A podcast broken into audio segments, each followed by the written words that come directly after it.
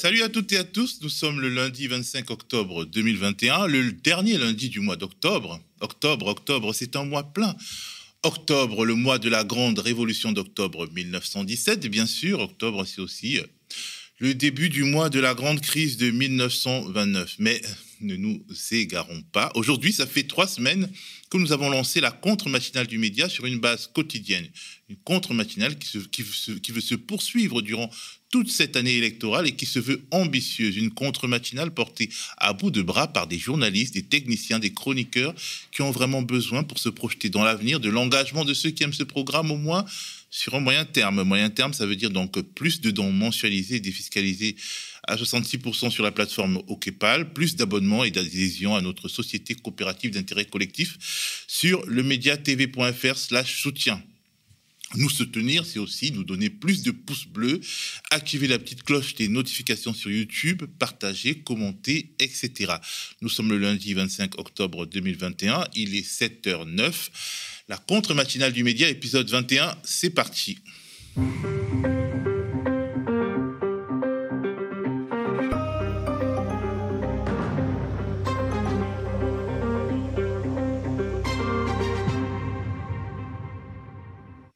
Aujourd'hui, comme tous les lundis, nous ferons un petit zap de l'actualité politique du week-end qui en réalité s'élargira un peu plus au-delà du week-end en compagnie de François Coq, enseignant et porte-parole d'Arnaud Montebourg, candidat à la présidentielle 2022.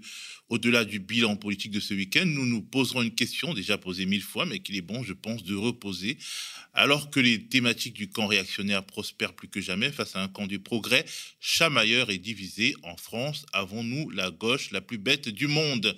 En deuxième partie de matinée, je m'entretiendrai avec Christophe Cécile Garnier, journaliste pour le compte du média indépendant Street Press, qui a fait un tour au salon Millipol, le salon de la sécurité intérieure, avec de gros guillemets bien sûr, le fameux salon où Eric Zemmour, euh, Eric, euh, blocage, le fameux salon où Eric Zemmour, hyper marrant, s'est amusé à effrayer des journalistes avec des armes de guerre. Bref, Christophe Cécile a fait au salon Millipol à Villepinte en Seine-Saint-Denis la rencontre de technologies policières et de surveillance qu'il qualifie de flippante et il nous en parlera. Mais comme le veut notre petite tradition locale, on commence par la titrologie. en vue de la présidentielle 2022 trouve un écho à la une de la presse quotidienne nationale, même si cet écho est un peu timide, surtout pour un lundi quand on sait que les week-ends sont traditionnellement des moments d'intensité politique dans les périodes comme celle que nous vivons.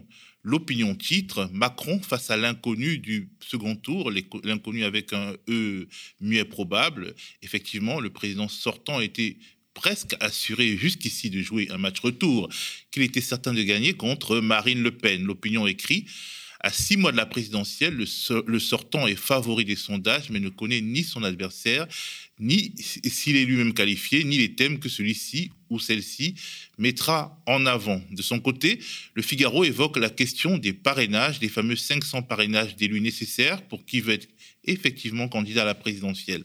L'enjeu est important et le Figaro l'explore. Il nous explique que les candidats à la candidature qui ont un fort réseau d'élus, comme Emmanuel Macron avec LREM, Anne Hidalgo avec le PS, les candidats LR ou même Fabien Roussel du Parti communiste, ne se font pas trop de soucis. Jean-Luc Mélenchon, qui avait bénéficié jusque-là du soutien du réseau d'élus communistes, entre autres, a un peu plus de mal. Arnaud Montebourg, à l'oreille des divers, élus divers gauche, notamment en raison de son statut d'ancien ministre. Éric Zemmour est au combat avec Marine Le Pen pour les parrainages des élus d'extrême droite. Et les petits candidats, entre guillemets, comme euh, Hélène Touy du parti animaliste, Philippe Poutou ou Jean Lassalle, n'ont aucune garantie de pouvoir y arriver. Bon à savoir, bon à noter, le Figaro ne cite même pas Anas Kazib, candidat à la candidature dissident du NPA. Libé ouvre, évoque donc dans une double page le meeting d'investiture d'Anne Hidalgo qui a eu lieu samedi dernier à Lille. Un meeting où la candidate, selon le quotidien social-démocrate, est apparue, et je cite, convaincante et convaincue. Les mauvaises langues diront que cette actu n'était pas assez convaincante pour figurer à la une de Libération, qui lui a préféré un sujet sur le nucléaire Climat de revanche pour l'atome, titre Libé, qui explique que surfant sur les objectifs de neutralité carbone au cœur de la COP26 qui s'ouvre dimanche prochain, les défenseurs du nucléaire, encouragés par Emmanuel Macron, retrouvent de la voix. Le quotidien L'Humanité, quant à lui, alerte et explique pourquoi le roi du Maroc veut faire taire l'humanité. C'est son principal titre de ce lundi. Le roi du Maroc voudrait intimider le journal d'inspiration communiste qu'il a cité dans l'affaire de cyberespionnage international dénommée Pegasus, une affaire qui a battu son plein, son plein au cœur de l'été. Euh, le quotidien catholique La Croix consacre sa grande une au Covid, le retour de la vigilance, titre-t-il, en expliquant que même si les contaminations remontent, la France est mieux équipée pour ce qu'il appelle une cinquième vague. En appel de une, toujours dans La Croix, un titre qui capte l'attention. L'antiféminisme fait recette en Corée du Sud. En gros, l'article d'un correspondant à Séoul explique que la vague MeToo a été tardive, mais qu'elle a marqué les esprits et on assiste désormais au développement d'une réaction masculiniste hargneuse dans un pays de forte tradition patriarcale. Alors, ce n'est pas une une, mais il faut le signaler, c'est le dernier édito du quotidien Ouest France. Il est intitulé Présidentiel 2022, les sondages inquiétantes dérives. À la fin d'un long développement, le rédacteur en chef du troisième journal le plus lu de France tranche en ces mots ce recours systématique au sondage pour éviter de se pencher sérieusement sur les programmes des candidats ou pour pallier l'absence de programme nous paraissant dangereux pour la démocratie, Ouest France ne réalisera aucun sondage sur le sujet avant l'élection. En voilà une décision qui est forte, mais bon, on attend de voir, n'est-ce pas? Du côté de la presse indépendante en ligne, je signale un dossier passionnant de Mediapart sur le modèle chinois à l'épreuve de l'économie. Dans ce dossier, on retrouve un article sur la quasi-faillite du géant immobilier Evergrande qui a entraîné une baisse record des ventes de logements dans le pays. Un autre article s'apesantit sur les raisons de la crise énergétique et des coupures d'électricité qui alimentent les pénuries mondiales actuelles. Et un troisième indique comment, dans cette période d'incertitude, le pouvoir de Pékin s'affiche en défenseur des travailleurs des plateformes à la Deliveroo, Uber, Eats, etc.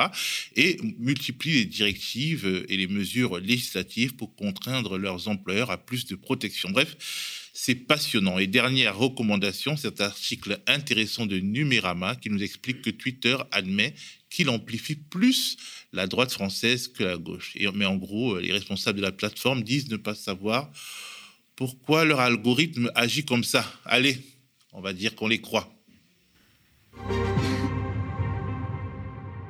Et avant d'échanger avec notre invité politique du lundi, nous avons eu envie de vous faire écouter le de gueule de Alice. Alice est une enseignante. Suite à une sortie récente de Michel Michel Blanquer, ministre de l'Intérieur, elle a voulu parler. C'était mardi dernier hein, euh, que Monsieur le ministre a envoyé un message à l'occasion du plan de lancement des enseignants, de la formation des enseignants à la laïcité. Et voici les amabilités prononcées par Jean-Michel Blanquer. Si vous voulez devenir plombier et que vous avez un problème avec les tuyaux, vous choisissez un autre métier. Il faut en faire un autre. Si vous devenez professeur, vous transmettez les valeurs de la République. Et si vous ne les transmettez pas, et si même euh, vous militez contre les valeurs de la République, éventuellement, sortez de ce métier a-t-il martelé. Bref, aimez l'école telle que moi, Blanquer, je la conçois. Sinon, quittez-la. Alice a été choquée, comme de nombreux autres collègues, nous dit-elle, par le fait que le ministre de l'Éducation prononce ces mots dans la période anniversaire de l'atroce décapitation de Samuel Paty, professeur d'histoire géo, par un terroriste se réclamant du djihadisme. Alors, je suis Alice, enseignante, et j'aurais voulu euh, commenter euh, la phrase de M. Blanquer de la semaine dernière, qui appelait donc à transmettre les valeurs de la République ou sortir de ce métier, hein, c'est-à-dire sortir de l'enseignement. Donc c'est une phrase qui pose beaucoup de problèmes à beaucoup d'égards et qui a choqué beaucoup de collègues.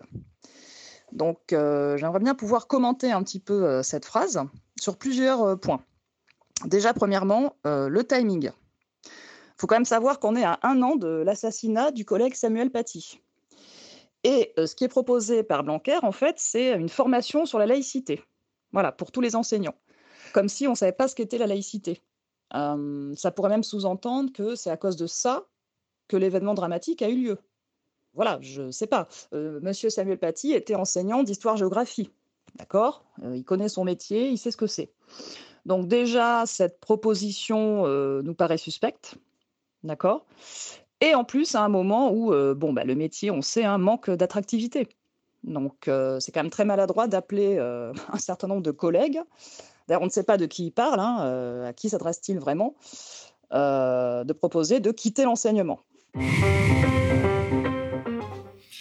Alice s'insurge aussi contre l'expression valeur de la République pour lui préférer d'autres, les principes de la République par exemple. Et elle affirme que les vrais défenseurs de l'école publique, laïque et républicaine, eh ben, ce sont les profs et pas Blanquer.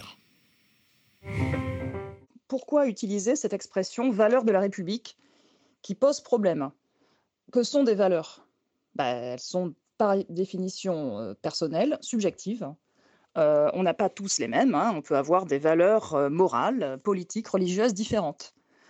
Donc le mot est mal choisi. On aurait préféré qu'ils choisissent le mot, les mots principe, devise, fondement. Et là, effectivement, on serait tous d'accord. Hein. Il s'agit bien de liberté, égalité, fraternité et laïcité. Moi, personnellement, je ne connais pas un collègue qui soit pas attaché à ces notions-là, à ces principes. Voilà. Qui est-ce qui défend les principes de la République? Bah, C'est nous, Hein. c'est les enseignants et euh, tous les personnels de l'éducation sur le terrain, hein, euh, partout en France, devant tous les publics, avec des salaires assez faibles. C'est nous qui défendons la res publica, du latin la chose qui appartient à tout le monde. C'est nous qui sommes sur le terrain, avec le questionnement des élèves qui montent. Et c'est nous qui établissons un dialogue, voilà, dans la bienveillance, puisque c'est un mot à la mode. Et c'est pas Blanquer, hein, avec euh, son management harcelant, sa casse euh, du bac et surtout sa paupérisation euh, doublée d'une privatisation de l'école publique. C'est pas lui en fait, c'est nous. Alors qu'est-ce que ça révèle en fait? Ben, Un énorme manque de confiance dans ses propres troupes. C'est là où c'est inédit, un ministre qui défie comme ça ses propres troupes. En réalité, il ne nous fait pas confiance alors même qu'il parle de l'école de la confiance. Donc ça, c'est à relever aussi, hein. c'est l'antiphrase macroniste euh, par essence. quoi. Premier point. Et le deuxième point, euh, c'est le pourquoi cette phrase. Bah, elle ne tombe pas comme ça euh, par hasard. Là, Blanquer, ce qu'il fait, c'est qu'il donne des gages à la droite réactionnaire et à Zemmour. Déjà, il se place, hein, pour plus tard, on ne sait jamais, et puis par conviction. Et puis surtout, il donne en fait une garantie à la droite réactionnaire de chasser, on le sait bien, hein, ce qu'il appelle les islamo-gauchistes. Voilà, c'est ça qu'il donne comme garantie à Zemmour. Il faut rappeler aussi que c'est lui qui a euh, sorti des tiroirs de l'extrême droite cette expression. C'est pas Madame Vidal. Madame Vidal, elle a suivi. C'est Blanquer qui l'a sorti en novembre, il y a un an pratiquement. Alors qu'est-ce qu'il met derrière? On ne sait pas. Hein, euh, LFI, euh, Sud, CGT, voilà, tout ce qui lui déplaît en démocratie.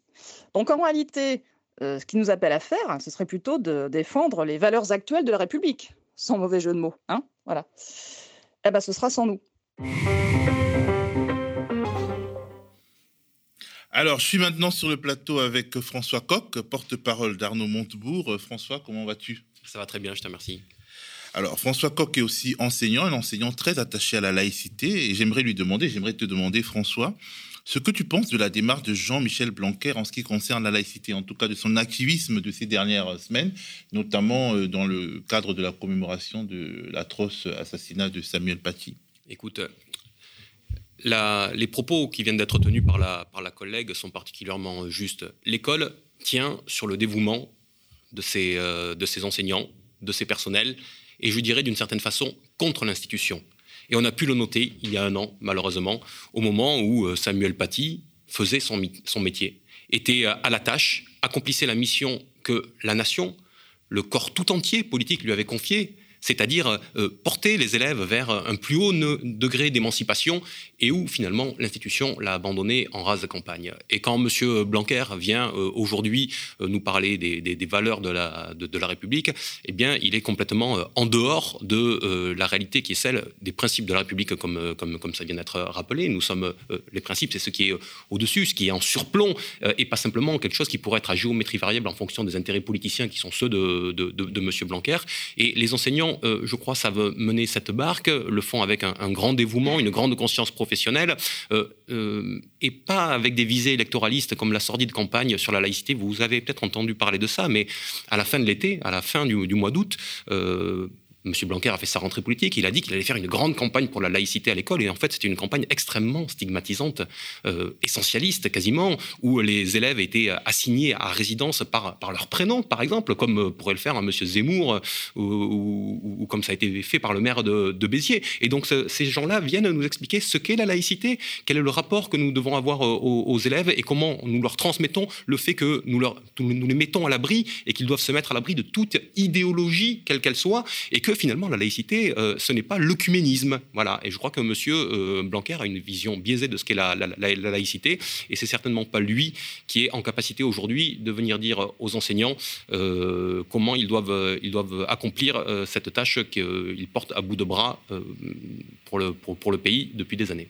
Alors François, notre matinale est toute jeune, mais nous avons déjà nos petites habitudes. Et lundi, avec notre invité, nous faisons habituellement une sorte de zapping politique du week-end pour euh, aborder, en fait, euh, faire le point sur le week-end politique. Euh, on y va? C'est parti.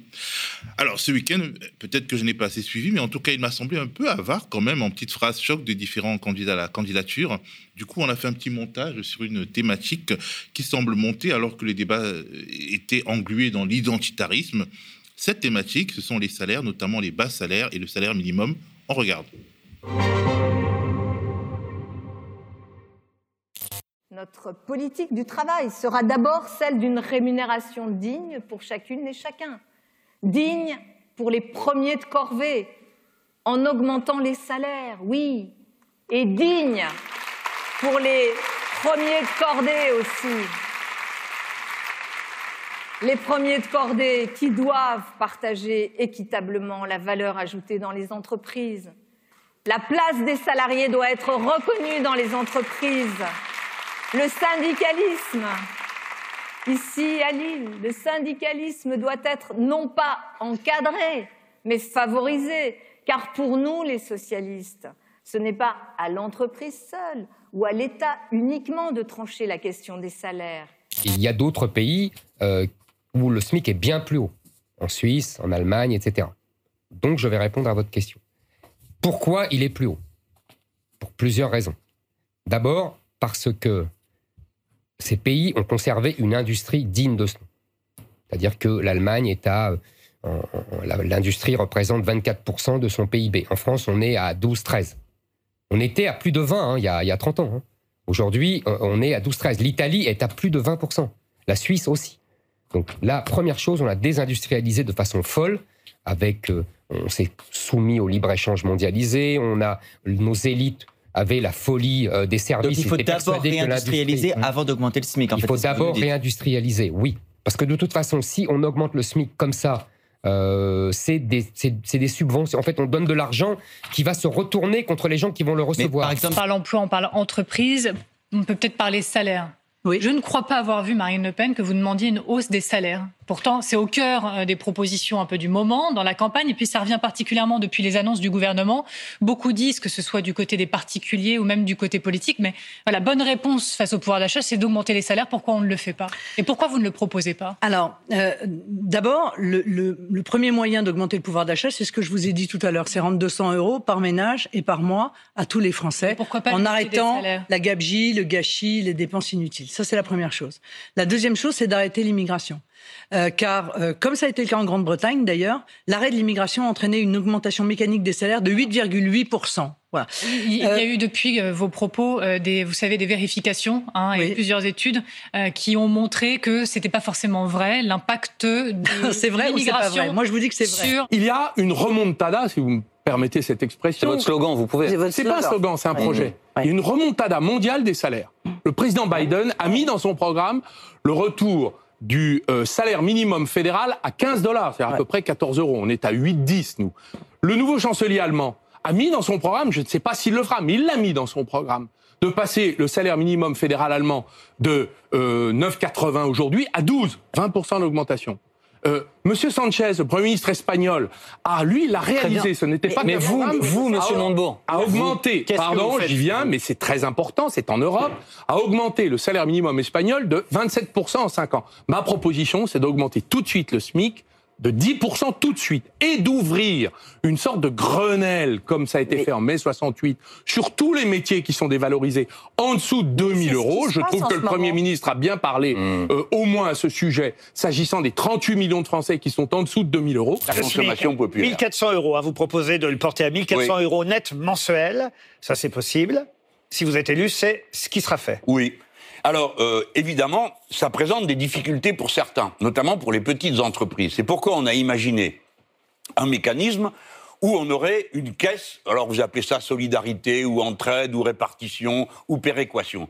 Mais il n'y a pas de raison que ce soit seulement les entreprises de main-d'œuvre et les petites entreprises qui payent à fond, tandis que les autres ne payent pas. Donc on taxerait et on, on donnerait une répartition. Il faut tant pour la Sécu, donc on les prend à tous ceux qui embauchent. Et naturellement, plus à ceux qui ont beaucoup qu'à ceux qui ont moins. Je crois que ça, c'est assez facile à organiser. Alors François, euh, penses-tu que la question sociale sont enfin revenue euh, sur le devant de la scène euh, aujourd'hui avec bah, la question des, des, pénuries, la question des augmentations de prix et donc la question du débat sur les salaires? Bah, La question sociale n'a jamais quitté le devant de la scène pour les Françaises et pour les Français la réalité du quotidien, c'est que chacun aujourd'hui est tenaillé par, euh, par, par, la difficulté pour boucler les, fins de mois. On a tous euh, en tête qu'il euh, y a aujourd'hui un Français sur trois qui avoue ne pas allumer les radiateurs quand il commence à avoir froid pour commencer à faire des économies. Il y a un Français sur trois à peu près qui ne, ne, ne, mange pas à sa faim et qui se prive et qui parfois saute, saute, des repas. Ce sont des chiffres absolument gigantesques pour ce qui est la cinquième économie du monde.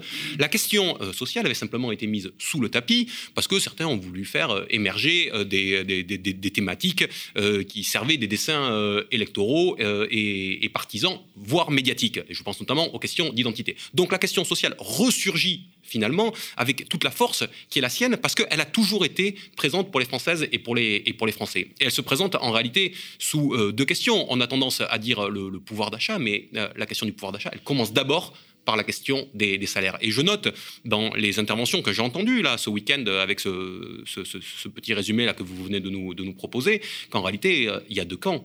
Il y a ceux qui sont pour une redistribution, une redistribution des richesses dans ce pays, et ceux qui sont finalement pour que ceux qui ont préempté euh, la grosse partie du gâteau continuent à, la garder pour eux et, même à, l'agrandir. Quand j'entends M. Zemmour, quand j'entends Mme Le Pen, quand j'entends aussi les candidats de, la droite, euh, tout ce qu'il propose en termes de, pouvoir d'achat euh, se fait sans la moindre redistribution.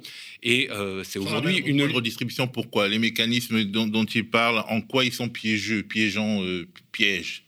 Bah, euh, euh, regardez euh, ce, que dit, dit Madame Le Pen.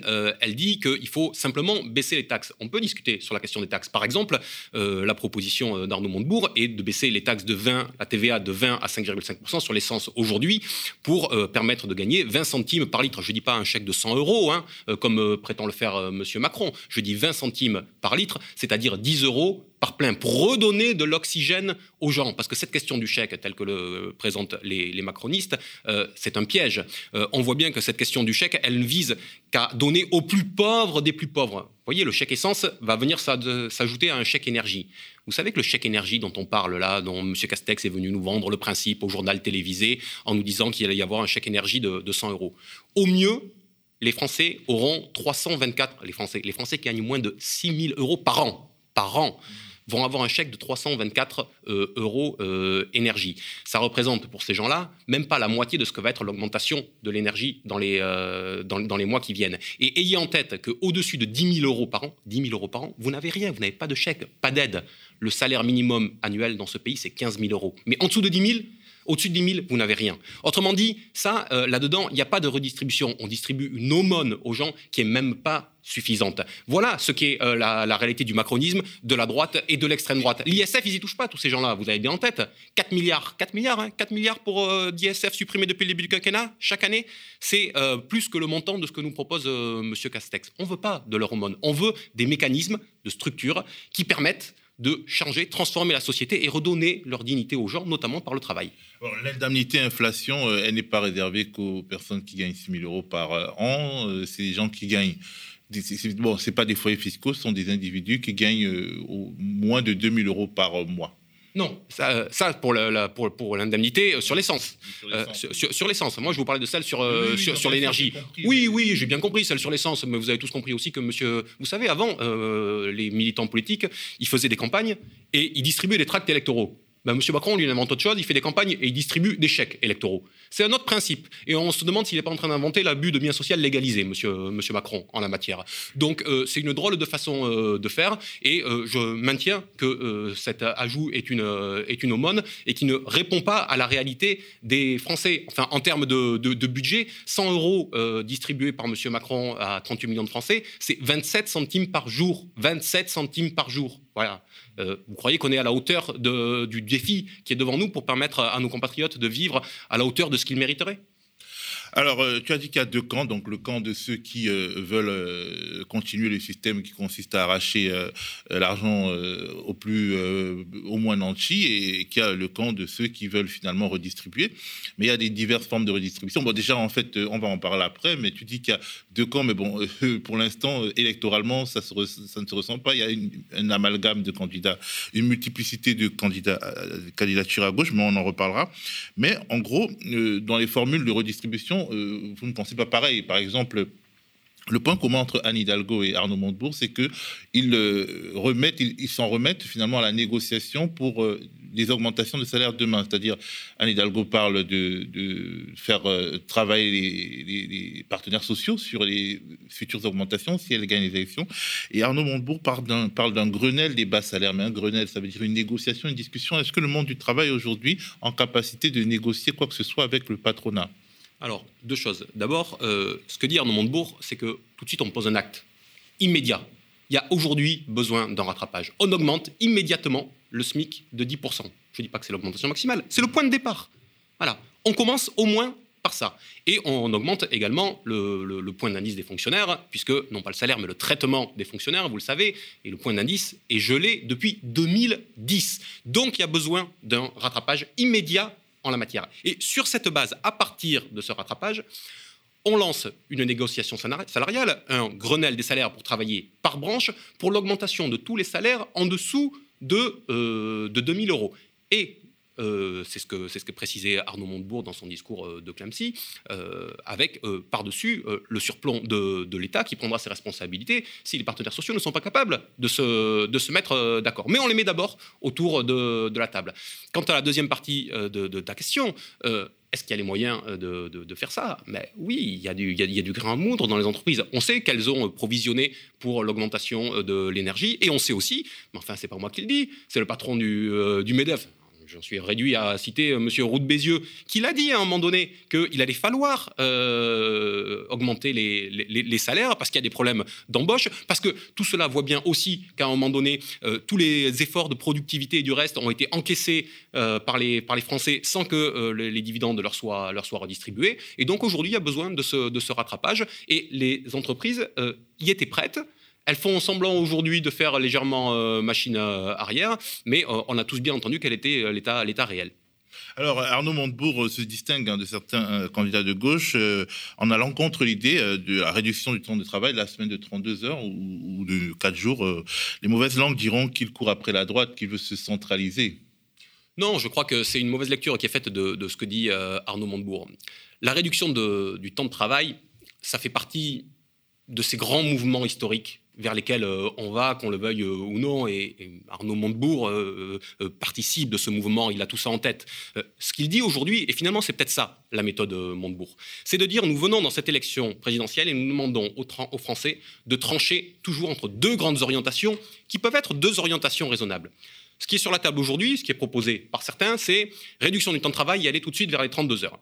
Ce que dit Arnaud Montebourg, il dit la priorité de la période, au regard de la manière dont vivent nos compatriotes au quotidien, c'est d'augmenter les salaires et de leur rendre du pouvoir d'achat pour leur permettre de pouvoir vivre bien, dignement, grâce à leur travail.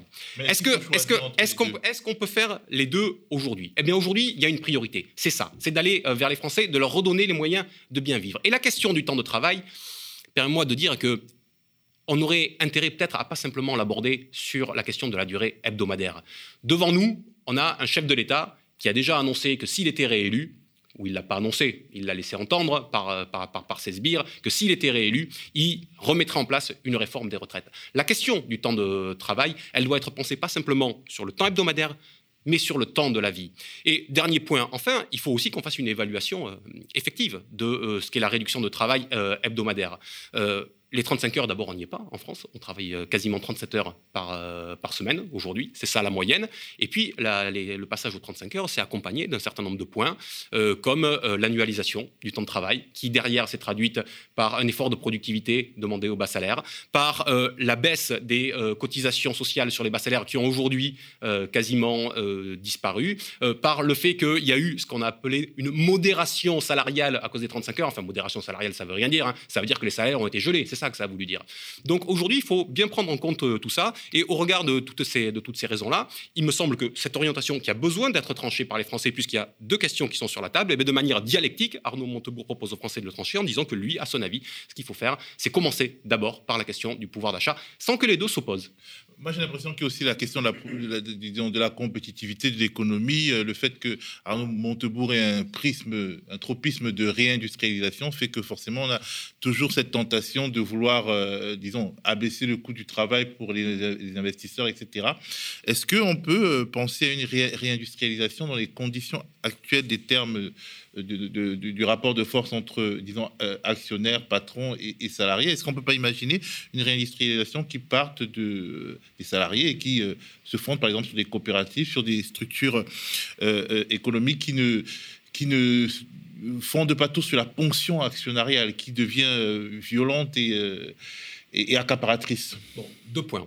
Le premier, il faut voir les choses aussi en surplomb. On ne pourra transformer la manière dont nous vivons dans notre pays que euh, en allant vers quelque chose que prend Arnaud Montebourg depuis longtemps, c'est lui qui l'a mis sur la table, qui est la question de la démondialisation. Et pourquoi est-ce que cette question de la démondialisation est aujourd'hui urgente et nécessaire? Tout le monde le voit au regard des raisons écologiques, tout le monde le voit au regard euh, de la dimension stratégique. Nous ne pouvons plus être dépendants, la crise Covid nous l'a prouvé, euh, de la fourniture de matériel venu de l'autre bout du monde. Et donc cette réindustrialisation aujourd'hui, elle est possible parce que nous allons partout dans le monde vers un mouvement d'augmentation des, salaires. Et finalement, cette compétitivité, bah, tout ça va nous servir à réindustrialiser le pays et donc nous serons aussi finalement compétitifs euh, autant que, que, les autres si nous prenons soin d'abord chez nous de euh, réindustrialiser et de reproduire les produits critiques dont, euh, nous, euh, dont nous manquons. Ça, c'est le premier aspect. Et le deuxième aspect, tu as raison de l'évoquer, c'est la question de la, de, la place des salariés dans l'entreprise. Enfin, on a tous en tête le grand Jaurès quand il nous dit que la démocratie politique doit s'accompagner de la démocratie dans l'entreprise. Eh ben, pour aller vers cela, il faut faire, évaluer, il faut faire évoluer le, rapport de force. On peut le faire de deux manières. il y a deux aspects que propose Arnaud Montebourg en l'espèce. Le premier, c'est le dividende salarié. Alors, euh, le dividende salarié, c'est quelque chose qui date hein, déjà. Ça a été mis sur la table il y a très longtemps par, par, le, général euh, de Gaulle. C'est une idée qui fait qu'aujourd'hui, il n'y a que 5 millions de salariés qui peuvent euh, avoir droit de partager les, dividendes qui, pour pas qu'ils soient réservés simplement aux, actionnaires. ben, si on étendait cette mesure aux entreprises de plus de 10 salariés et non de 150 salariés comme c'est le cas aujourd'hui, on passerait de 5 millions à 19 millions de salariés qui pourraient en bénéficier. Et ça, ça doit bien sûr être accompagné du fait que, je parlais de la démocratie dans l'entreprise, eh les salariés doivent avoir un droit de regard, mais aussi de participation et de décision sur euh, les, grands axes stratégiques que doit produire l'entreprise euh, par leur entrée au conseil d'administration. Enfin, je dis ça parce que démondialisation, c'est un mot euh, finalement qui peut être de droite comme de gauche. Donald Trump, Donald Trump était un Je ne crois pas. Hein. Oui, mais Donald, Trump, je ne sais pas trop comment classer Monsieur, Monsieur Trump. Ce que je vois aussi, c'est que dans le, dans, le champ politique. Classer Monsieur Trump? Je sais pas, il est, vous le classez sur un axe gauche-droite, Monsieur Trump Oui, il est de ah. Oui, droite. Oui, mais il est aussi autre chose. Si on, si on réduit au fait qu'il soit d'extrême droite, on n'a on, pas toute la dimension de ce qu'est un Monsieur Trump. Donc, euh, moi, je, je, crois. C'est un milliardaire. Hein. Non, non, mais n'essayez pas de me faire euh, devenir le défenseur de, de, M. Trump, euh, qui, n'est absolument pas ma, tasse de thé.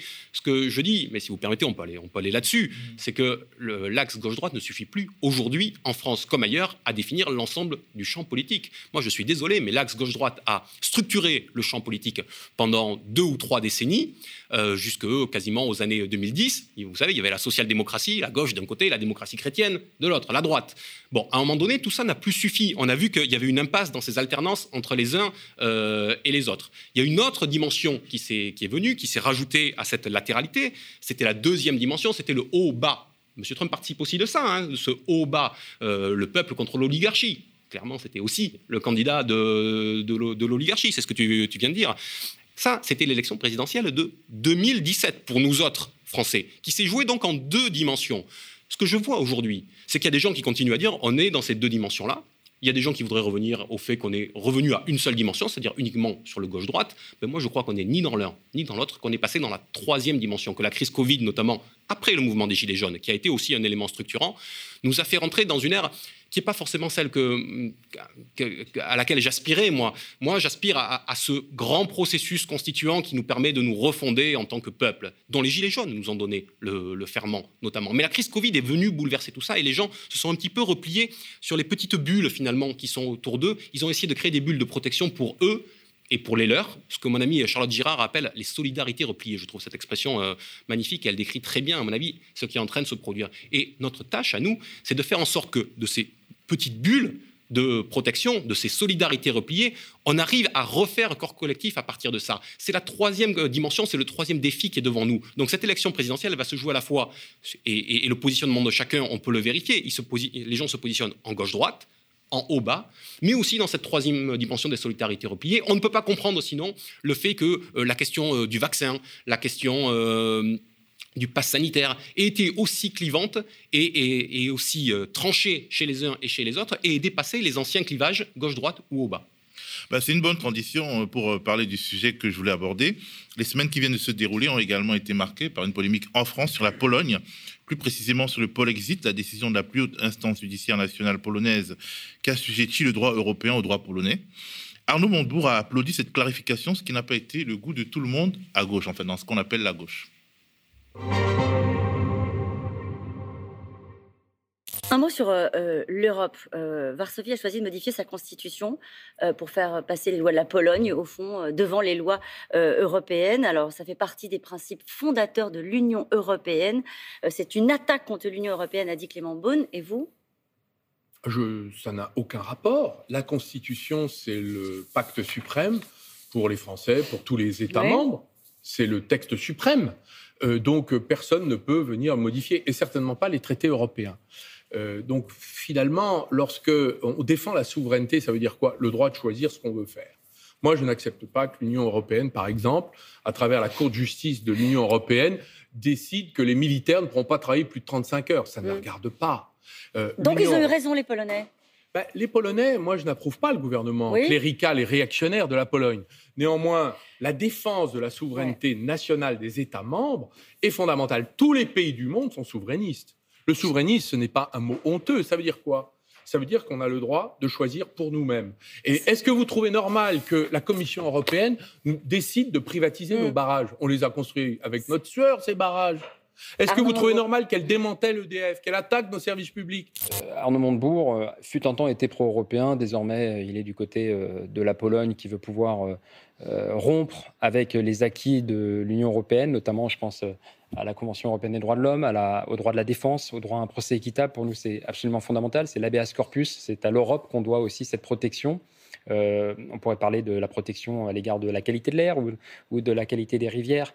Euh, pour nous, évidemment, Europe Écologie Les Verts, nous sommes pro-européens. Il y a bien sûr un enjeu à changer la manière dont l'Europe peut fonctionner, mais certainement pas à la quitter. Et je me désespère de voir autant de candidats du Frexit comme ça euh, sortir sur des lubies plus ou moins souverainistes. Faut-il défendre la souveraineté par principe en dépit des motivations de ceux qui la revendique Ça, c'est une question philosophique quasiment. François Coq, pour, le coup, pour le coup, le développement ne euh, sera pas dialectique. Euh, faut-il défendre la souveraineté euh, populaire par principe? La réponse est oui car euh, on parle plutôt de souveraineté nationale. Non, hein. mais oui, mais la souveraineté nationale n'est rien sans la souveraineté populaire. Enfin, nous sommes au pays de Rousseau. Euh, il est marqué, c'est l'article 3 de notre Constitution, la souveraineté nationale appartient au peuple qui l'exerce par le référendum et, par, et, à travers ses représentants. Autrement dit, il y a cette imbrication. C'est l'essence même de notre contrat politique, du contrat républicain, qui est que la souveraineté s'exerce à travers la souveraineté populaire. C'est ça qui fait notre spécificité en tant que peuple. Et quand la Commission européenne, parce qu'on nous parle de la Pologne, j'ai bien entendu, le petit, euh, le petit reportage. Mais il y a une instrumentalisation qui est faite de cette question de la Pologne. S'il faut dire que euh, la manière dont agit le gouvernement polonais est lamentable, nous disons qu'elle est lamentable. Aller mettre des villes euh, et, décréter des villes hors LGBT, mais qu'est-ce que c'est que ces, histoires? Ou aller attaquer la, magistrature du, pays. Mais pour ça, l'Union européenne et l'Europe a les moyens de réagir. Elle réagit à travers le Conseil et la Déclaration européenne des droits humains. C'est ça qui permet de s'opposer à la Pologne. Et c'est certainement pas ce que vient nous dire la Commission, qui, elle, a profité de la situation polonaise, l'a instrumentalisée pour venir réaffirmer ce qu'elle essaie de faire à travers, à travers la Cour de justice de l'Union européenne depuis les années 60, c'est-à-dire faire primer le droit européen, non seulement sur les droits nationaux, mais même sur les constitutions nationales. C'était ça le communiqué qui a mis le feu aux poudres de la Commission européenne. Eh bien moi, je note avec euh, beaucoup de plaisir que le Conseil constitutionnel français enfin, un petit peu à l'image de ce qui a été fait depuis 2009 en Allemagne par la Cour de justice de Karlsruhe, qui avait euh, décrété que la constitution euh, allemande ne pouvait pas s'en laisser imposer par le droit euh, européen et que le peuple allemand avait toujours en dernier ressort le droit de décider par lui-même, eh bien là, il y a quelques jours, en ce mois d'octobre 2021, le Conseil constitutionnel a décrété, vous avez sans doute vu ça, qu'il y avait une identité constitutionnelle de la France qui était supérieure au droit européen. C'était ça la question qui est sur la table. Depuis toujours, nous savons que notre constitution, elle est supérieure au droit euh, européen. Eh ben, euh, et, ce que voulait faire la Commission européenne, c'était un passage en force pour revenir justement euh, là-dessus. Il ne faut pas s'en laisser compter. Il faut que sur cette question des droits humains, sur la question qui est celle de, la Pologne, nous avons les moyens d'agir avec la Déclaration européenne des droits humains. Ce que veut faire la Commission européenne, c'est venir se mêler de nos décisions dans le champ économique et social. Ce n'est pas de son ressort. Nous ne voulons pas privatiser les barrages comme ils veulent le faire. Nous ne voulons pas d'une réforme des retraites comme elle entend nous euh, l'imposer. Nous ne voulons pas troquer euh, l'ouverture de l'aéroport euh, d'Orly pour laisser des créneaux à d'autres. C'est chez nous qu'on nous laisse décider et qu'on laisse le peuple français décider ce qui est bon pour lui, ce qui est bon pour soi et pour tous dans le champ économique et social. On ne veut pas s'en laisser imposer par Bruxelles. Alors, est-ce que cette polémique avec Julien Bayou, avec EELV euh, en, euh, de manière générale, n'est pas plutôt saine dans la mesure où elle montre les lignes de fracture euh, dans ce qu'il est convenu d'appeler la gauche? Est-ce qu'elle ne prouve pas finalement aussi la pertinence de la thèse des gauches irréconciliables? Je ne sais pas, parce que quand j'entends M. Monsieur Bayou, est-ce qu'il fait la distinction que je viens de faire? Monsieur Bayou, finalement, il se range du côté de la, de, de, la Commission européenne en faisant cet amalgame absurde entre la Déclaration euh, européenne des droits humains et ce que prétend faire la, Commission dans notre droit euh, social et, européen. De la même manière, quand j'entends M. Omarji, euh, député européen, applaudir, applaudir en cadence avec Mme van der Leyen sur la question polonaise et déclarer que, bien sûr, le droit européen est supérieur à la Constitution de chaque État membre et aux droits de chaque État membre, oui, il y a sans doute des, des différences, mais est-ce que ces gens-là sont, sont bien renseignés est-ce qu'ils voient, est-ce qu'ils ne voient pas le piège qui est tendu par la Commission? Est-ce qu'ils veulent se lier les mains à l'impérium technocratique euh, bruxellois? Euh, Ça, les Français le, trancheront aussi dans quelques mois. Jean-Luc Mélenchon, par exemple, il va, il spécifie un peu plus sa pensée que Younous Marji et il explique que, en gros, euh, quelque part, il faut clarifier les traités que la France, auxquels la France entend désobéir. Si lui ou vous, en, tout cas quelqu'un qui est, disons, euro, euro disons, euh, distant, euh, prend le pouvoir. Alors, est-ce que euh, pour Arnaud Montebourg, il est aussi nécessaire de clarifier exactement les traités qui lui déplaisent pour ne pas justement avoir à donner l'impression d'être copain avec des personnes qui finalement sont ultranationalistes et, et qui avancent sur un agenda d'extrême droite? Nous sommes en 2021 et je connais bien cette question des traités, la manière dont elle a été appréhendée, euh, malgré toutes ces fluctuations, notamment au sein de la, France insoumise. Je dois dire qu'en 2021, cette question des traités n'est plus une question en réalité. Tout le monde a vu que les traités ont volé en éclats et qu'il n'y a plus de traités. Désobéir aux traités. Qui veut désobéir aux traités aujourd'hui? Voilà. Donc à un moment donné, il faut. attendez, attendez. Il ne faut pas dire les traités qui nous dérangent? Attendez. Donc désobéir aux traités. Qui veut désobéir aux traités? Ensuite, la question qui est posée, c'est quel est le champ de responsabilité que nous reprenons à notre compte. Il y a une proposition qui est faite et qui est sur la table de la part d'Arnaud Montebourg, qui est une proposition qui est simple et opérationnelle, parce que c'est de ça dont nous, dont, nous manquons depuis des années sur la question européenne, qui est de dire, une fois qu'Arnaud Montebourg sera élu, dès le mois de juin 2022, il propose un référendum aux Français, un référendum sur les questions institutionnelles notamment, pour aller vers une sixième république. Et parmi les choses qui seront proposées, il y a la modification de l'article 88 de notre Constitution, qui dit que lorsque les euh, intérêts de la France euh, seront, et les intérêts vitaux de la France seront, euh, seront en jeu, dans ce cas-là, le droit français sera supérieur aux décisions européennes. Il suffit de l'inscrire dans notre Constitution, et ça nous ramène au début de notre discussion, puisque la Constitution, il n'y a pas de débat là-dessus, est supérieure à tout ce qui nous vient de, Bruxelles, et bien sûr on modifie la Constitution pour permettre qu'en termes de droit derrière, vous voyez la différence entre la, la Constitution et le droit, les lois françaises soient supérieures au droit européen, eh bien nous reprenons notre marge de manœuvre et la capacité de décider par nous-mêmes, nous reprenons le contrôle. Alors, on va parler hein, en fait de, des interactions entre les différents candidats qui sont dans cette, sphère politique. Mais avant ça, je voudrais qu'on avance sur un, dernier magnéto, euh, un peu plus tôt que ce qui était prévu euh, dans le conducteur. Alors, ce qui sépare les propositions politiques de gauche aussi et surtout la représentation mentale que chacun se fait de la notion de nation, des lignes rouges qui doivent être observées, notamment sur la question de la laïcité, voire de l'identité. On a l'impression qu'Arnaud Montebourg tient à montrer qu'il n'est absolument pas un islamo-gauchiste comme certains, au point de faire des erreurs. Regardons un petit magnéto à ce sujet. Il y a un certain nombre de problèmes dans ce pays qu'il faut traiter et affronter. Il ne faut pas d'ailleurs les dissimuler. La peur du grand remplacement, elle est peut-être irrationnelle, mais elle correspond à un certain nombre de phénomènes. L'effondrement du système d'intégration. Moi, ma mère s'appelle Leila. Elle est, euh, comme on dit, nous-nous, algérien et français. Mon grand-père s'appelle Ramli, c'est un arabe il avait l'uniforme français. Elle a, elle, ma mère, enseigné à des petits collégiens pendant toute sa carrière de professeur des collèges. Elle sait, elle a vécu la France de la République où l'ascenseur social fonctionnait pour tout le monde. Tout le monde était français. Mais ça, Et aujourd'hui, ça, ça ne marche plus. On est avec Pierre-Henri de Menton. Bonjour Pierre-Henri de Menton. Bonjour. Directeur de la rédaction de, Challenge. Merci d'être avec nous ce matin. Je voulais qu'on revienne sur votre sondage Harris Interactive, donc pour votre, euh, votre journal Challenge sur le grand remplacement. Pensez-vous que le phénomène du grand remplacement va se produire en France? 6 Français sur 10 répondent oui, c'est beaucoup.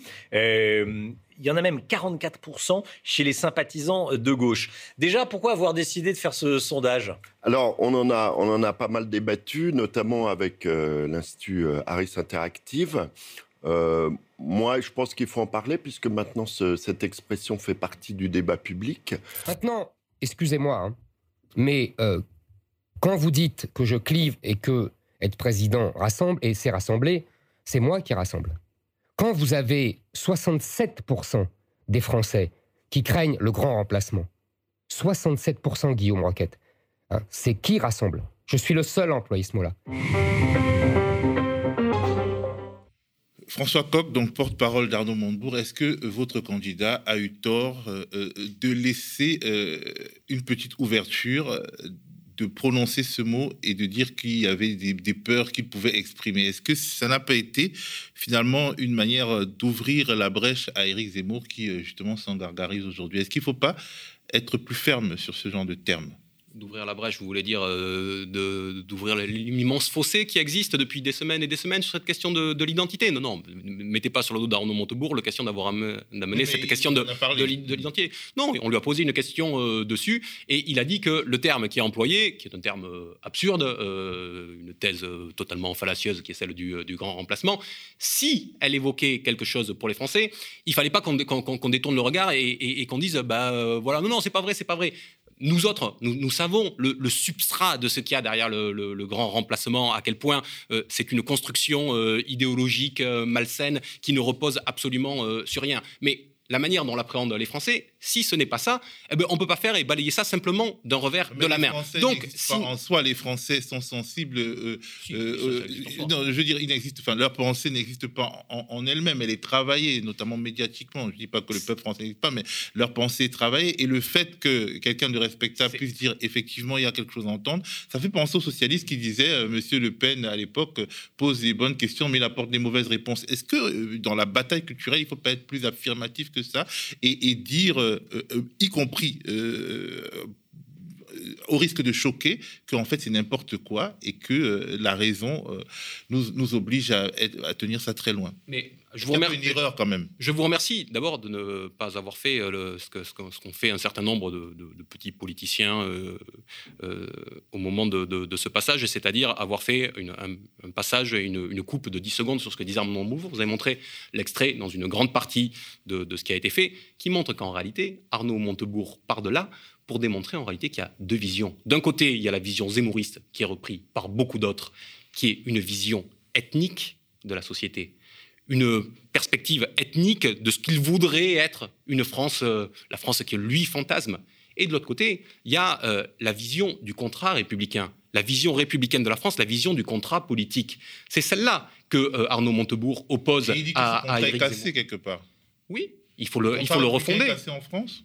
Oui, bien sûr, on doit, on doit aujourd'hui le recréer, on doit recréer du commun, mais on doit recréer du commun à tous les niveaux. Enfin, qu'est-ce que c'était que les Gilets jaunes Sinon, à côté des aspirations euh, économiques et sociales, la volonté de refondation populaire, le besoin de se retrouver en tant que corps politique pour à un moment donné se réapproprier la capacité de décision. Il faut qu'on le fasse dans tous les domaines. C'est ça aujourd'hui qui a été jeté à terre. C'est ça le grand problème démocratique de la période en France, mais ailleurs aussi dans le, dans, le monde. C'est ça que dit euh, aussi Arnaud Montebourg, et il me semble que la manière, la dichotomie qu'il arrive à exprimer avec Éric Zemmour, mais aussi avec euh, tous ceux qui, à l'extrême droite, voire à droite, ont une vision de plus en plus ethnique de la société. En leur opposant, lui, le contrat républicain euh, rousseauiste, eh bien, il me semble que c'est une bonne façon de redonner du sens au contraire.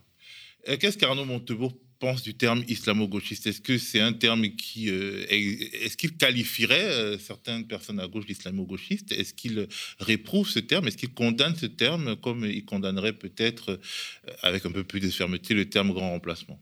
Vous euh, demanderez à Arnaud Montebourg euh, comment il le qualifie euh, lui-même. ce qui est sûr, c'est que. Toi, en tant que son porte-parole. Mais moi, le terme islamo-gauchisme m'a toujours posé problème et continue aujourd'hui à me poser problème en ce qu'il il empêche la critique d'une religion et d'une certaine manière, il participe de l'amalgame qui est fait pour stigmatiser certains. Donc moi, je ne, je, je, ne joue pas avec ce terme. Je sais d'où il vient, comment il a été construit intellectuellement par dans les universités américaine et ailleurs, la manière dont il a été importé dans le débat euh, public euh, français. Je trouve que c'est une mauvaise façon de faire et je trouve que ce n'est pas l'outil le plus adapté pour mener le, combat. Et je pense que cette question-là, aujourd'hui, je sais qu'elle a fait beaucoup débat au sein euh, de, de, la gauche. Je trouve que c'est un tort aujourd'hui, au moment où nous revenons sur les questions sociales et nous avons la capacité de recréer peut-être une force propulsive pour refaire sens commun, que nous nous renfermions un petit peu dedans. Alors justement, on se demandait si la gauche française n'était pas euh, la, plus bête du monde, parce que aujourd'hui, tout le monde euh, explique que c'est lui qui euh, a les clés, la solution. Arnaud Montebourg a encore réitéré qu'il était le seul à gauche à pouvoir gagner. En fait, on se demande de pourquoi, parce que, bon, premièrement, il a été co-responsable du bilan du quinquennat de François Hollande. Deuxièmement, euh, il n'a pas de parti politique, donc, a priori, pas les moyens euh, financiers euh, qu'apporte la représentation politique et, nos lois sur le financement de la vie politique. Il n'a pas la notoriété de Jean-Luc Mélenchon, hein, malgré tout. Est-ce que ça va de soi qu'il est le, même à... On a l'impression, quand il dit que bon, Mélenchon est trop radical, que quelque part, en fait, il fait une prophétie autoréalisatrice qui qui dirait en fait que les Français ne sont pas prêts à une vraie alternative et qu'il faut un peu les rassurer en centralisant le débat. Bon. Moi, ma question mon propos n'est pas, n'est pas, n'est pas Jean-Luc Mélenchon, vous le savez. La question, c'est une question qui est aujourd'hui une question politique. Comment fait-on, au regard de ce qu'est la gauche, vous êtes parti de là. Le problème de la gauche, mmh. c'est pas la question de. Le problème, c'est pas son unité ou sa non-unité. Le problème, c'est son niveau de faiblesse aujourd'hui dans le pays. À quoi sert la gauche? Et d'abord, partons du constat quel militant de gauche pense aujourd'hui qu'il peut gagner l'élection présidentielle? Pas beaucoup, parce que quand, pas, beaucoup, parce que quand j'entends les différents partis, les différents candidats et leurs porte-parole, leur but est tous d'atteindre éventuellement le deuxième tour en se disant que le niveau d'entrée va être abaissé. Et c'est pas le but d'Arnaud Montebourg? Atteindre le second tour Non, non, c'est pas, pas d'atteindre le second tour, c'est de gagner l'élection présidentielle. Et ça, c'est différent. La différence, c'est de partir d'une majorité populaire qui préexiste dans ce pays. Le but, c'est de faire plus de 50% au deuxième tour. C'est pas d'atteindre, c'est pas d'atteindre le, le, deuxième tour. Et donc, je vais au bout. Pourquoi est-ce que la candidature d'Arnaud Montebourg a du sens? Parce qu'aujourd'hui, l'analyse politique qui est posée, c'est que depuis cinq ans, la scène politique est figée est cryogénisée. La scène politique n'a pas les ressources en elle-même pour nous préserver du duel entre Emmanuel Macron d'un côté et l'extrême droite de l'autre. C'est pour ça que personne ne bouge dans les sondages ou dans le reste. Depuis cinq ans, il y a une dichotomie entre le champ institutionnel et le champ hors institutionnel. Les seules dynamiques qui existent, elles ne sont plus dans le champ institutionnel, elles ne sont plus dans le champ politique. On l'a vu avec les Gilets jaunes, elles sont hors du champ institutionnel. Comment on fait pour ramener euh, euh, cette dynamique-là dans le champ institutionnel C'est la question qui nous est posée. Je suis persuadé qu'il n'y a qu'un élément extérieur qui peut le faire. Et Arnaud Montebourg, finalement, est au carrefour de cela. Il n'est pas co-responsable du bilan euh, Hollande. Il a quitté sur un désaccord politique le gouvernement. il, a, quitté sur un désaccord politique. Après un certain nombre d'années en faisant, au, bout de deux ans, en actant que la transformation à laquelle lui aspirait ne pouvait pas être mise en place dans le cadre du quinquennat euh, Hollande, au regard des traditions qui ont été celles du président de la République et de ses gouvernements successifs, et sur euh, euh, un, choix, une confrontation, un choc avec la ligne Macron qui était portée au sein du quinquennat Hollande. Et il ne vous a pas échappé que M. Hollande s'est empressé de mettre M. Macron à la place de M. Montebourg au ministère de l'économie, justement sur cette question de deux lignes politiques, pour le coup, elles, euh, irréconciliables. Eh bien, Arnaud Montebourg, lui, il est donc euh, au carrefour de euh, certains nombres d'aspirations. Il est dans le champ, il a été dans le champ institutionnel, il est reconnu comme tel, mais il vient du champ hors institutionnel aujourd'hui, puisqu'il avait pris du champ avec la vie politique. Il est au carrefour sur les questions écologiques. Pas longtemps. Ah ben, je sais pas, monter des entreprises entre 2014 et 2021, je sais pas, 7 ans à l'échelle d'une vie, ce n'est pas. C'est pas de vie politique quand même oui, oui, oui, les gens ont le droit de vivre et le droit de s'investir, et vous n'êtes pas quand même pas de ceux qui, contestent euh, la, volonté des uns et des autres de s'engager. Mais ce que je veux dire, c'est que c'est d'abord un homme politique. C'est aussi un homme politique. C'est aussi, bien sûr, un homme politique. Et d'ailleurs, je crois que ça fait partie des qualités qui sont les, siennes pour prétendre aujourd'hui à proposer euh, quelque chose. Et pourquoi est-ce qu'il serait le mieux placé? Je ne sais pas s'il est le mieux placé. Euh, il ne prétend pas être le mieux placé. Il prétend proposer un projet global et cohérent. On en entend beaucoup dire ah ben ça c'est bien chez Arnaud Montebourg, ça aussi, euh, euh, mais le seul qui a une vision globale, celle que j'évoquais tout à l'heure, avec une vision de long terme sur la question de la euh, démondialisation, sur la question de la sixième République, sur la question de la lutte contre la, corruption, qui met toutes ces mesures en cohérence et qui a, un axe, un tuyau dans lequel on a d'un côté la reconstruction du pays. De l'autre, la refondation populaire de la société. Et tout ça avec un fil rouge qui est la reprise du contrôle, la reprise de la décision publique par les citoyens pour décider ce qui est bien pour soi et ce qui est bien pour tous. Eh bien, c'est peut-être ça qui fait la, la différence. Il n'est pas dans une course de petits chevaux où les uns et les autres sont chacun dans leur couloir, vous savez, comme en athlétisme. C'est pas ça que fait Arnaud euh, Montebourg. Il dit moi je me tourne euh, vers la France parce que je sais que la mission qu'on doit assigner à la gauche, c'est celle de redevenir la force dynamique du pays, la force propulsive. C'est ça que la gauche a toujours été dans notre pays quand elle a été grande depuis 1789. Aujourd'hui, les militants de gauche, ils se demandent à quoi ils servent. Ils ont même plus envie d'aller voter parce qu'ils savent qu'il n'y a pas de, même pas de perspective électorale. Et eh bien que la gauche se tourne vers le pays, cesse de se regarder le nombril et de faire de l'entre-soi, et à ce moment-là, elle retrouvera, elle redonnera du sens. Arnaud Montebourg, c'est un homme de gauche qui disons, peut parler à droite Non, c'est un homme de gauche qui s'est tourné vers la France. Ça veut dire? Ça veut dire qu'il propose, euh, propose, un projet global et cohérent pour l'ensemble des Français. Est-ce qu'il euh, il a une équipe? Parce que, bon, par exemple, euh, toi, François, tu es un ancien de, la France Insoumise, comme certaines autres euh, figures, euh, en tout cas personnes qui parlent au nom de Arnaud Montebourg, il n'a pas donné l'impression d'avoir sorti beaucoup de gens du PS. Est-ce que finalement, ce ne sont pas des, les frustrés, les fatigués, les déçus de Mélenchon qui aujourd'hui structurent idéologiquement euh, la remontada et, le corpus que vend Arnaud Montebourg aujourd'hui? Est-ce qu'il a vraiment des, des, gens en, dehors de vous Je te le dis, je ne me sens pas particulièrement frustré, moi. Hein. J'ai été banni de la France Insoumise par un, par, un tweet et, ça n'a pas provoqué chez moi de la frustration.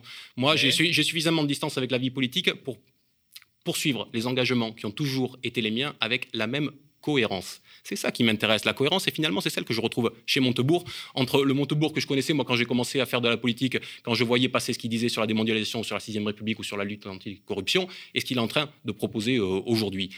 En 2017, la solution euh, qui était celle de la France insoumise, qui avait créé une dynamique populaire, qui avait créé un mouvement, ça aurait été celle de la cohérence, de la cohérence d'action pour se tourner vers l'avenir il y a eu un choix qui a été fait, qui a été celui des, du, yo-yo stratégique, avec des choix stratégiques à géométrie variable en fonction. Euh, notamment l'arrivée d'Emmanuel Morel et de la gauche socialiste. En fonction des, euh, en, fonction des périodes. Euh, bah, aujourd'hui, ce que les Français attendent, c'est qu'on leur donne des gages. Peut-être qu'Arnaud Montebourg est de ceux qui, qui, vont être capables de faire ça. Et pour répondre à la question, qui a-t-il autour de lui? Eh ben, c'est ça qui est assez intéressant, et moi c'est ça qui me plaît, c'est que ce n'est pas une opération de débauchage des uns et des autres. Le but n'est pas d'aller aligner des noms, lui il vient de ci, lui il vient de là, etc. C'est de se tourner vers les gens et de vérifier que les idées qui sont proposées, les idées qui sont sur la table rencontrent une aspiration populaire. Personne ne sait si ce qui est mis sur la table aujourd'hui euh, va marcher. Mais en fait, qu'est-ce que c'est que faire de la politique? Sinon, proposer un projet, se tourner vers les Français et leur dire voilà, c'est ça la méthode Montebourg que j'ai évoquée au début de notre, de, notre discussion. Il peut y avoir d'autres propositions cohérentes chez d'autres. Je le disais sur la question euh, écologique avec euh, le choix entre le nucléaire ou la sortie du pétrole en 20 ans, comme le propose Arnaud Montebourg. Il peut y avoir la méthode de Macron qui est celle de faire des, de, celle de faire des, des chèques et la méthode d'Arnaud Montebourg qui est de euh, baisser aujourd'hui les taxes de manière euh, immédiate, euh, de sortir de ces règles absurdes sur l'énergie au niveau européen et d'augmenter les salaires et donc de faire de la redistribution. Il y a des choix stratégiques qui sont posés à tous les niveaux. Il faut les assumer et demander aux Français de les trancher. Eh bien, cette méthode dialectique, je suis sûr à un moment donné qu'elle est la seule qui est à même de nous permettre à nous autres corps politiques de nous ressaisir de notre destin. Et peut-être que les Français trouveront qu'Arnaud Montebourg est le plus à même pour, pour porter ces orientations. Peut-être. Euh, en tout cas, merci François d'être euh, passé sur le plateau du Média. On accueille maintenant euh, Christophe Cécile Garnier, journaliste à Street Press. Alors Christophe Cécile Garnier est journaliste pour le compte, donc je le disais, du média indépendant Street Press. La semaine dernière, il était au salon Millipol, en gros, le salon de la sûreté et de la sécurité des États. C'était à Villepinte, en Seine-Saint-Denis. Il y avait 30 000 visiteurs, 170 délégations. Je l'ai repompé dans ton papier, euh, Christophe Cécile. Euh, il y avait euh, des technologies sécuritaires effrayantes à profusion. Tu en as tiré un article très intéressant que je vous invite tous à lire hein, sur Street Press. Son titre, Il n'y avait pas que Zemmour et son fusil sniper top 5 des technologies flippantes vues à Millipol. Alors, Christophe, pas trop traumatisé? Bah, euh, Non, ça va, ça va. J'en ai vu d'autres, mais malheureusement, il y avait quand même un peu plus que 5 euh, technologies flippantes. C'est un peu ça qui est, euh, qui est dramatique. Non, non, oui, le, salon Millipol, bon, comme chaque année presque, vu que 2020 a été empêché par la pandémie, ça a, enfin, à chaque fois, c'est un peu l'hypermarché de la sécurité, comme, euh, comme l'appelle le, journaliste Olivier Tesquet. Et euh, oui, voilà, c'est une ambiance assez particulière, hein, parce que notre cher ministre de l'Intérieur, euh, Gérald Darmanin, qui dit dès l'inauguration, la sécurité est la première des libertés, quelque chose euh, qui, qui fait flipper. un peu euh, le, cadre idéologique. Alors, on va commencer euh, par faire une mise en bouche, admirer deux images de Joujou exposées à Millipol. Premièrement, on va regarder, donc je pense que ça apparaît à l'écran, les robots patrouilleurs. C'est quoi le principe des robots patrouilleurs que tu as regardé, que tu as vu là-bas, que tu as observé là-bas avec un peu de de, crainte Alors, en fait, il y en a deux, mais notamment un euh, qui est donc assez imposant, qui fait 2 mètres, qui est donc produit euh, par une entreprise qui s'appelle Global Robotics, mais commercialisé par une, entreprise française qui s'appelle Scopex. Et en fait, donc, c'est un voilà, robot de 2 mètres de long avec quatre grosses roues, euh, équipé de caméras et qui en fait va servir à faire des trajets bah, que pouvaient avant faire des agents de sécurité, mais pendant 12 heures et des trajets donc très barbants autour de sites un peu un peu sensibles comme des usines, des bases militaires, ce genre de choses. Et du coup, en fait, le, robot a une sorte d'intelligence artificielle qui lui permet de faire la différence entre ben, si la masse qu'il voit est un humain, une vache, un oiseau, un chien. Euh, et donc le but, c'est pas de rameuter euh, la cavalerie pour un corgi en balade, par exemple. Donc en fait, dès qu'il voit un humain, ben là, ça, ça sonne l'alarme et du coup, euh, ça empêcherait, par exemple, bah, des cas, pratiques, ça empêcherait des militants de Greenpeace, par exemple, d'arriver sur les, toits des, euh, des, usines nucléaires, ce genre de choses. Et du coup, voilà, donc ça, c'est une euh, une technologie qui est en train d'être développée, qui est même en train d'être en phase de test final d'après les, gens de Scopex. Euh, et il y en aurait deux qui seraient bientôt déployés euh, quelque part euh, en France notamment, mais on ne sait pas où évidemment, car tout ceci est très secret. Quelles peuvent être les utilisations problématiques de ce robot patrouilleur? On imagine peut-être qu'il peut empêcher le, le, regroupement dans des ZAD, qu'il peut prendre des photos et, finalement punir des personnes qui se trouvent à un endroit donné. Pour, pourquoi il est flippant? Bah, c'est en fait c'est tout ce côté euh, oui technopolicier en fait euh, que, tu cites. C'est euh, en fait c'est surtout qu'est-ce qu'il peut faire, qu'est-ce qu'il pourrait faire. tout est en fait dans, un peu l'imagination. mais oui, il pourrait complètement prendre des photos de militants. Enfin, c'est quand même un robot qui va à 30 km/h, donc ce qui est quand même assez rapide hein, quand on se fait percuter par une voiture qui va à 30 km/h, ça fait pas ça fait pas très plaisir. Et donc encore une fois, c'est ça pourrait très bien être utilisé dans des opérations voilà, de maintien de l'ordre sur des ZAD, euh, avec des photos très rapides de, militants ou ce genre de choses-là. Après, là, on est évidemment dans le théorique, mais euh, c'est des choses comme ça qui font un peu, euh, un peu flipper. Et bah, son, son, pendant, qui était le, petit robot chien aussi, je ne sais pas si on, a les images ou pas, mais qui sont très similaires à des, des, chiens robots tueurs qu'on a pu voir dans des épisodes de Black Mirror. Donc c'est un peu tout ça ce que vend Millipol, c'est toute cette cet imaginaire techno-sécuritaire qui n'est euh, pas très euh, agréable pour l'avenir. Alors, on va regarder euh, une deuxième innovation, c'est la tour de surveillance Mirador. À quoi elle servira cette tour de surveillance? À quoi elle servirait? Alors, la tour de surveillance Mirador, là pour le coup, on est euh, sur. alors déjà, la, présentation dans l'ambiance du salon était assez particulière parce que je, ne sais pas pourquoi, mais il présentait ça avec la musique de donc la série à succès de Netflix Squid Game ou le soufflement de Dark Vador. Donc il y avait une vraie volonté d'intimider les gens.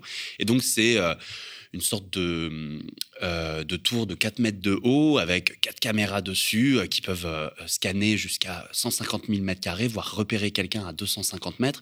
Donc là encore, la version avancée, c'est dit que c'est pour surveiller des usines, pour euh, surveiller des chantiers, mais en fait, euh, le but aussi un peu euh, avoué par, par ses créateurs, les, le président de, la société qui s'appelle donc IP Mirador, et la tour en elle-même s'appelle Vigitracking, et eh bien cette tour, cette vigie de la sécurité, en fait, elle est faite aussi, elle a un aspect assez dissuasif pour notamment empêcher des occupations sauvages et illégales. Donc, on imagine euh, encore une fois euh, pour des ZAD, ça pourrait énormément marcher. Est-ce qu'elle peut monitorer un rassemblement même euh, légal? C'est-à-dire, je me mets là, peut-être à la place de la République ou à la place de la Bastille, et puis... pourquoi, pas, pourquoi pas? C'est des tours qui sont, qui sont enfin, déplaçables très, très facilement. Donc, il suffit juste de la mettre au milieu de la place de la Bastille ou de la place de la République, et il n'y aura aucun souci. Enfin, c'est pas des petites caméras, non, enfin, c'est pas des mauvaises caméras dont on parle, quoi. Tout est, est très détaillé. Et le, le mantra de la société, c'est prévenir les faits avant qu'ils ne se passe. Quoi. Donc on est même dans Minority Report finalement. Alors, peux-tu nous parler d'autres innovations euh, que tu as regardées là-bas et, nous dire quel est le fil, le fil, rouge de tout ça? Parce que, par exemple, tu as parlé d'armes qui visent pour vous, de reconnaissance faciale massive, etc. C'est quoi le... Ben, en fait, le fil rouge du, de Millipol, c'est euh, voilà, vraiment la technopolis, le, le complexe sécurité. Enfin, le, le, nom du salon, c'est le salon de la sécurité intérieure des États, donc ce qui est une belle façon pour dire que c'est vraiment euh, techno-sécuritaire. Et, et du coup, le, le mantra, c'est vraiment... Enfin, on y voit de tout. On y voit des des armes, euh, des grosses armes, des, on y voit toutes les armes du maintien de l'ordre, euh, notamment, mais on peut aussi voir euh, une Gatling, une mitrailleuse Gatling américaine. Enfin, donc, j'ai pas vraiment compris qui pourrait acheter ça, mais il y en a qui achètent. Il y a par exemple d'autres innovations. Il y a une entreprise développé par un ancien gendarme qui s'appelle Nexton, qui commercialise un gantelet euh, euh, électrique euh, qui balancerait 400 000 volts sur sa cible.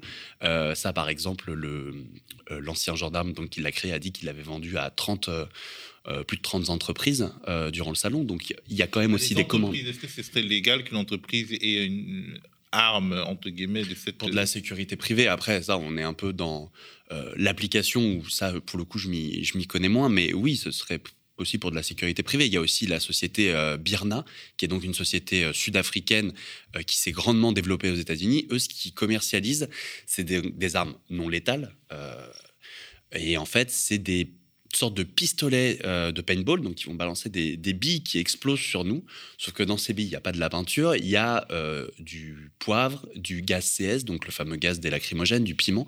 Et en fait, euh, ça, euh, Dixit, même un des, commerciaux de, cette société, ça enverrait, euh, par exemple, si on est touché à l'épaule, on aurait l'impression d'être touché par une vraie balle. Et donc, notre premier réflexe va être de regarder. Et là, tout le gaz poivre et ou CS arrive dans nos yeux et on est aveugle pendant 15 à 20 minutes. Donc, on n'imagine pas les catastrophes que ça pourrait faire en manifestation, ça quand même. Et donc, bah, Birna, c'est pour l'instant équipe les forces de l'ordre à au Chili, au Panama et à Hong Kong. On sait que ça a quand même été, euh, les manifestations là-bas ont été très grandement réprimées. Et ils commencent à lorgner un peu le marché européen et puis évidemment français. Est-ce que justement on a quelques informations sur euh, les contrats en cours, euh, les innovations qui pourraient pratiquement arriver, les innovations entre guillemets, bien sûr, bref, les innovations un peu morbides qui pourraient assez rapidement arrivé en France et, qui était exposé euh, à Millipol? Ben, Clairement, euh, je pense que Birna, malheureusement, euh, peut, peut réussir. Alors, peut-être pas en France, parce qu'on a encore énormément de contrats au niveau des forces de l'ordre avec des entreprises comme Alcedex, qui d'ailleurs refusait l'entrée à ses, à ses aux journalistes dans son stand. une certaine vision de la liberté de la presse au sein même de notre pays qui est assez dérangeante. Et après, dans les, dans les entreprises qui peuvent arriver, ben, le, gantelet électrique de, de Nexton, les, les, les armes donc, de Birna dont je parlais, euh, il y a aussi évidemment la reconnaissance faciale. Le salon Millipol, c'est un énorme euh, euh, comment dire, ticket de publicité pour la reconnaissance faciale. C'est-à-dire qu'il y a énormément d'entreprises qui souhaitent la développer, et notamment en France. Alors, il y avait beaucoup d'autres entreprises aussi étrangères qui la développent déjà dans leur pays. Et donc, les entreprises françaises, bah, elles, attendent en fait le, le goût euh, du législatif attendent que la loi change en fait pour pouvoir s'engouffrer dans la brèche.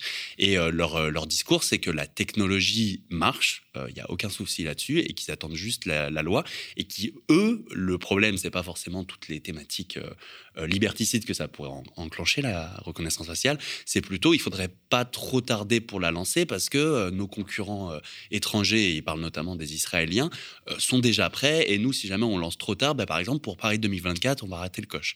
Et c'est vrai que Paris 2024, bah, c'est même le. Il y avait une. Oui, pour les Jeux Olympiques, exactement. Il y avait une conférence euh, où il y avait le préfet en charge de la coordination euh, des JO 2024. Et le préfet a dit, mais en France, on a la chance d'avoir une filière industrielle avec qui on a des partenariats et euh, les JO sont un levier pour accélérer certaines technologies. Donc difficile de ne pas y voir la, la, reconnaissance faciale là qui est presque avouée à demi-mot. Il y a aussi euh, une technologie qui permet, en gros, de, débloquer et, d'entrer dans le téléphone d'une personne qui serait, par exemple, en garde à vue. Mhm, complètement, oui, ça, on n'en a pas parlé dans, dans l'article que tu citais sur notre top 5, mais on en avait parlé avant. En fait, ça, les premières indications datent de, euh, du Millipol 2019. Et en fait, on parle de la société israélienne Celebrite. Euh, Celebrite, donc en fait, qu'est-ce que c'est? C'est une, une société israélienne qui commercialise un kiosque ils appellent ça comme ça, et qui en fait est une, une sorte de petite unité centrale euh, d'ordinateur. Vraiment, moi je l'avais vu et je n'y vois aucune différence. Et en fait, euh, on va brancher un téléphone dessus et toutes les données du téléphone vont être en fait aspirées. Ça va permettre en fait derrière eux avec leur kiosque de faire des recherches avec des mots clés, euh, par exemple manif, un black bloc, ce genre de choses qu'ils pourraient chercher. Et donc, au départ en 2019, c'était présenté et on disait que c'était en test dans le nord de la France, notamment à Coquel, euh, pour les, euh, les, passeurs avec les, migrants, euh, pour le, passage en Angleterre. Et maintenant, c'est en train d'être développé. Il y en a entre 150 à, à 200 dans les commissariats français. Et euh, à Paris, notamment, euh, Celebrite est en train de discuter avec euh, la préfecture de police pour pouvoir euh, en équiper ses commissariats. Donc là, on est vraiment en plein dedans. quoi. C'est réjouissant. Alors, on a l'impression que ces technologies redessinent le rapport de force justement entre le citoyen et le pouvoir. Parce que, en gros, nous, notre problème, ce n'est pas d'empêcher la police de, de, mettre la main sur des brigands ou des trafiquants de drogue, mais très clairement, on a l'impression que ces technologies tendent à rendre quasi impossible la contestation. La contestation politique. Et est-ce que c'est pas ça justement qui différencie les technologies euh, euh, numériques de la technopolice de la police ordinaire des armes classiques? Oui, si complètement. C'est fait pour euh, annihiler toute, euh, enfin, toute résistance. Après, euh, c'est très, ça peut paraître lointain, ça peut paraître très dystopique. on se dit non, mais là, c'est juste dans Black Mirror, on n'est pas en Chine. Mais il n'empêche que, enfin, on n'est pas si loin que ça en fait d'être au niveau du crédit social à la chinoise ou la reconnaissance faciale. La reconnaissance faciale, on est, on est vraiment juste à côté, quoi. Donc on critique beaucoup la Chine pour dire, bah voilà, là-bas, c'est vraiment la technopolis, il n'y a aucune liberté et tout. Mais il n'empêche que ces technologies-là, elles vont à finir par arriver chez nous et c'est le, but de Millipol de ce salon. Et c'est vrai qu'à terme, pour les libertés publiques, euh, ça risque d'être très compliqué en fait euh, et on risque d'en abandonner encore plus sans, même s'en rendre compte parce que tout ça est progressif. Euh, en, tout cas, euh, de, facto, on se rend compte que euh, le gouvernement insiste pour ramener, après donc le rejet de certaines dispositions de la loi de sécurité globale, ramener la question des drones, notamment avec une loi qu'on appelle la loi Drone 2, dont on va parler d'ailleurs demain dans la matinale du média. Et la, la loi Drone 2 qui finalement vise à à faire admettre justement une, à faire introduire une législation dans laquelle ben, il y aura le droit de filmer, de filmer, de filmer les manifestants, de filmer les, les Français, les populations un peu tout le temps et partout. Complètement. Et en fait, enfin, parler des drones est une, euh, une, très bonne illustration en fait de la situation dans laquelle on est. C'est-à-dire que les drones ont été pendant très longtemps utilisés donc par la préfecture de police de Paris, notamment euh, sur les manifestations, et parce qu'il y avait un creux juridique en fait. On on savait pas si jamais on pouvait les utiliser ou pas. Et après quelques années d'utilisation, le Conseil d'État a finalement tranché, a dit que non, c'était pas possible. Et du coup, là, les drones de la préfecture de police de Paris sont cloués au sol. C'est marrant parce qu'on pouvait discuter avec les piloteurs de drones à Millipol, qui sont au chômage technique depuis euh, depuis cette décision-là. Mais ça montre bien aussi où se situe la technopolis. Elle, vraiment, elle se met dans les interstices euh, qui sont pour l'instant pas couverts par les États parce que les nouvelles technologies, par définition, sont nouvelles et donc en fait ça amène des, des usages nouveaux. Et du coup, c'est derrière le législatif en fait rattrape euh, son retard, mais d'une mauvaise façon. C'est-à-dire qu'au lieu de dire bon ben voilà ça on va garder ça interdit ou peut-être qu'il y a des raisons pour lesquelles ça devrait rester interdit, on réfléchit pas du tout. On dit bah voilà les drones, ils sont là, on les a achetés, donc trouvons un moyen en fait de les utiliser. Et donc ça amène cette loi euh, drone 2, tout comme euh, ça va amener une loi sur la reconnaissance faciale, pour l'instant qui est un peu le, garde-fou qu'on essaie, enfin qui est vraiment le, point euh, où il y a le plus de résistance, mais tout ça malheureusement va finir par céder. Voilà des sujets sur lesquels les candidats à l'élection présidentielle pourraient donner ben, leur opinion évoquer leur projet au lieu de parler tout le temps d'identité et d'immigration. Merci Christophe Cécile Garnier. Je rappelle que tu es journaliste pour le compte du média indépendant Street Press et je rappelle que Street Press est un média libre d'accès qui vit euh, notamment euh, des euh, dons de ce qu'il aime comme le média et donc vous pouvez faire un tour sur Street Press et, et aussi leur faire des dons, des dons mensualisés ou un don ordinaire.